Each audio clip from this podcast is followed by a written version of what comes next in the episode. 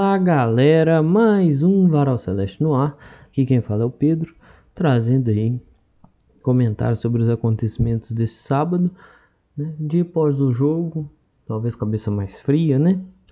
Mas com algumas pontuações. É, talvez esse episódio até mais curto, eu não vi tanta coisa assim, então talvez seja um episódio mais curto.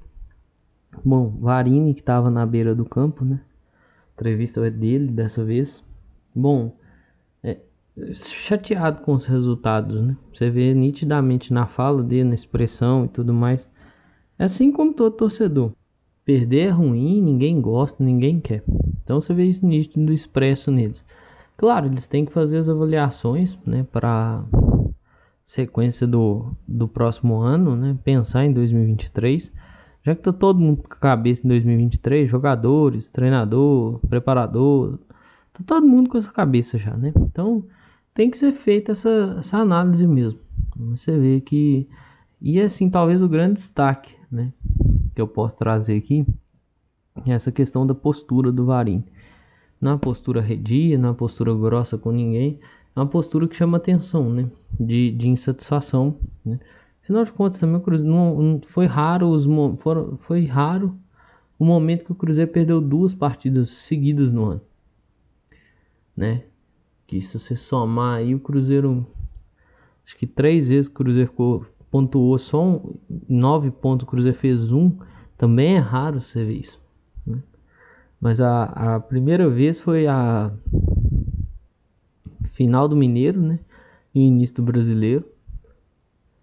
Depois perdeu duas, viu, gente? Só para lembrar. Primeira vez foi, acho que foi, se eu não estou muito enganado, é, Atlético na final do Mineiro, Bahia no início do Brasileiro. Depois Guarani na 17 rodada do turno e o Fluminense na Copa do Brasil e depois essa agora.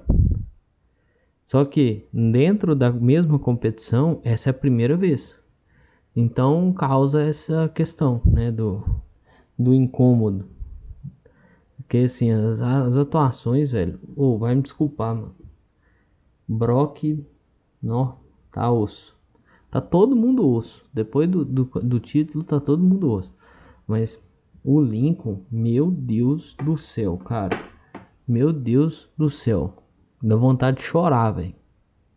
Assistir o Lincoln jogar bola beira tristeza. Ele, ele, tem a capacidade de fazer uma jogada igual ele fez com o Bruno contra o Criciúma, que deu um toquinho de, de calcanhar, né? Deu uma escoradinha pro Bruno. E ele tem a capacidade de não conseguir dominar a bola, velho. Mas essa segunda parte ele faz com a frequência muito maior.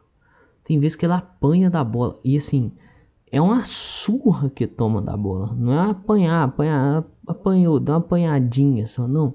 Ele toma uma surra da bola, velho. A bola esmurra o camarada.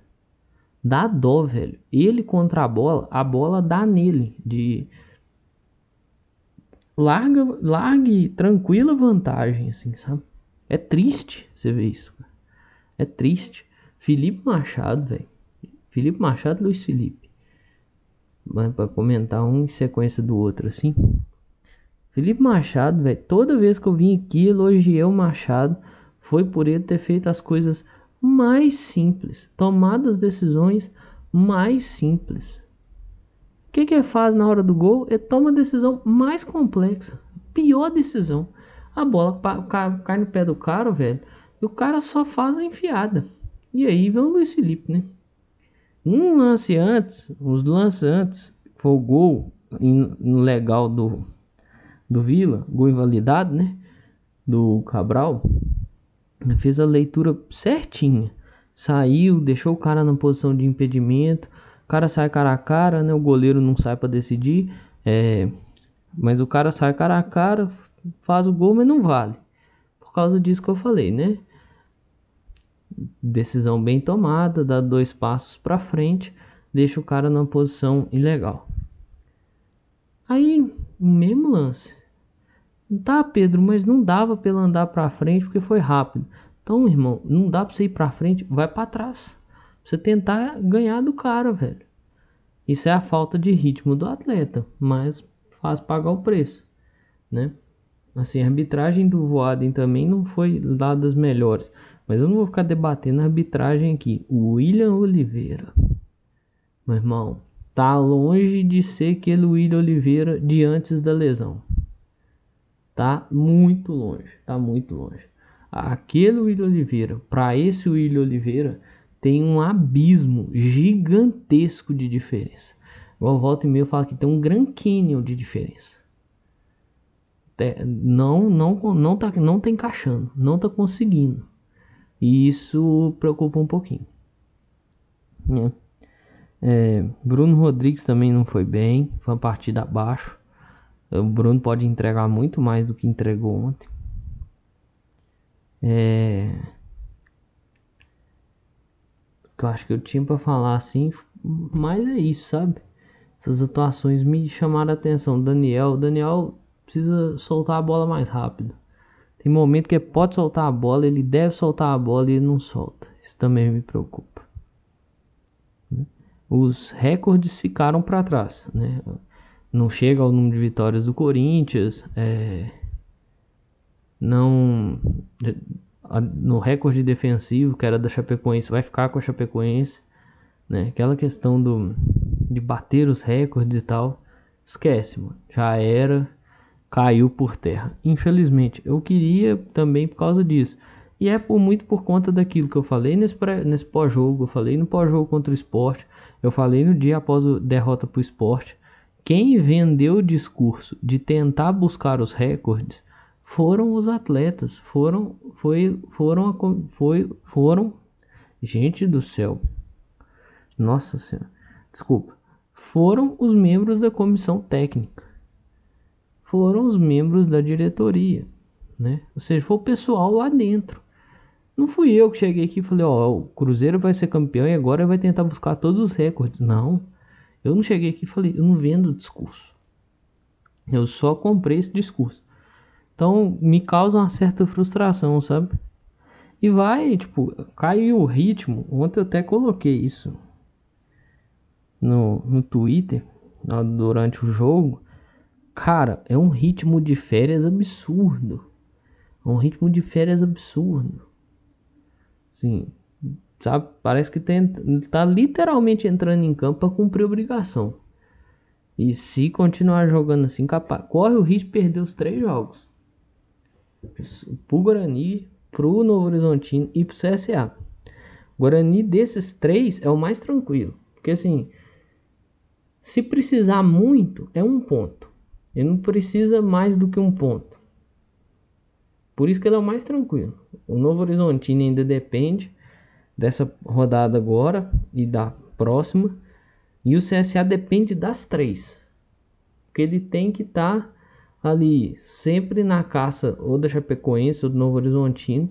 Mas para isso ele precisa ganhar. E um dos adversários dele, o último, é o Cruzeiro. Então assim, se vacilar se entrar jogando desse jeitinho que tá jogando, vai perder os três. Infelizmente, infelizmente. E vai encerrar o campeonato com derrota. E aí talvez é a pior forma de encerrar. Eu entendo que os objetivos foram alcançados. Mas, pô, se encerrar campeonato dessa forma que está sendo encerrado, com uma derrota, com derrotas, né? Dói, sabe? Dói pro torcedor, porque o torcedor viveu algo muito mágico. É claro, nós estamos muito, muito tranquilos e tudo mais né? As coisas deram certo, o torcedor tá feliz, satisfeito. Eu não vou negar que eu tô satisfeito pra caramba, mas as coisas infelizmente não, as vitórias infelizmente não estão vindo. Então isso me dá uma incomodada. Se me incomoda, você imagina eles. Né? Aí o Pessolano cancelou a folga. Parece que tinha uma folga nesse sábado, foi cancelada. O pessoal tava fazendo graça. Assim, a cobrança dele é bacana, né? A questão de cancelar a folga e tal, de botar os caras para trabalhar, né, e tudo mais. Eu acho isso bacana, acho isso legal. Mas assim, quando é o cara cobrando, vira algo legal, né? Agora, quando é o torcedor que cobra, pô, mas do jeito que tá, tá parecendo que o time não vai subir. Do jeito que tá, nossa, tá todo mundo cobrando de uma forma que parece que o time tá brigando pra, contra o rebaixamento. Migão, a cobrança dele lá, de botar os caras para trabalhar, de querer os, os, caras trabalhando, de cancelar a folga, é a mesma cobrança que a gente tá fazendo aqui. Só que lá ele tem a atitude dele, ele tem o jeito dele, ele vai fazer e as coisas vão andar lá dentro. O torcedor tá fazendo essa cobrança lá de fora. É a mesma coisa. Claro, aí na rede social e tudo mais, mas aí é cada um do seu espaço. Né? Ele lá tem a coordenação dele, tem, tá tudo certinho, tudo alinhado dentro do que ele pensa que tem que ser feito. O torcedor pensa na mesma linha dele. Então é parar de, pô, quando é um é muito bonito, quando é outro, pô, tá exagerando, que não sei o que, pô, calma, menos, vai, menos. É aquilo que eu falei no pós-jogo. Cada um, deixa, deixa o pessoal falar, velho. Deixa a pessoa cobrar. Ela tá no direito dela tudo mais. Não pensa que ela não tá feliz, não. Ela tá feliz. Só que talvez ela queria um pouquinho mais. Beleza?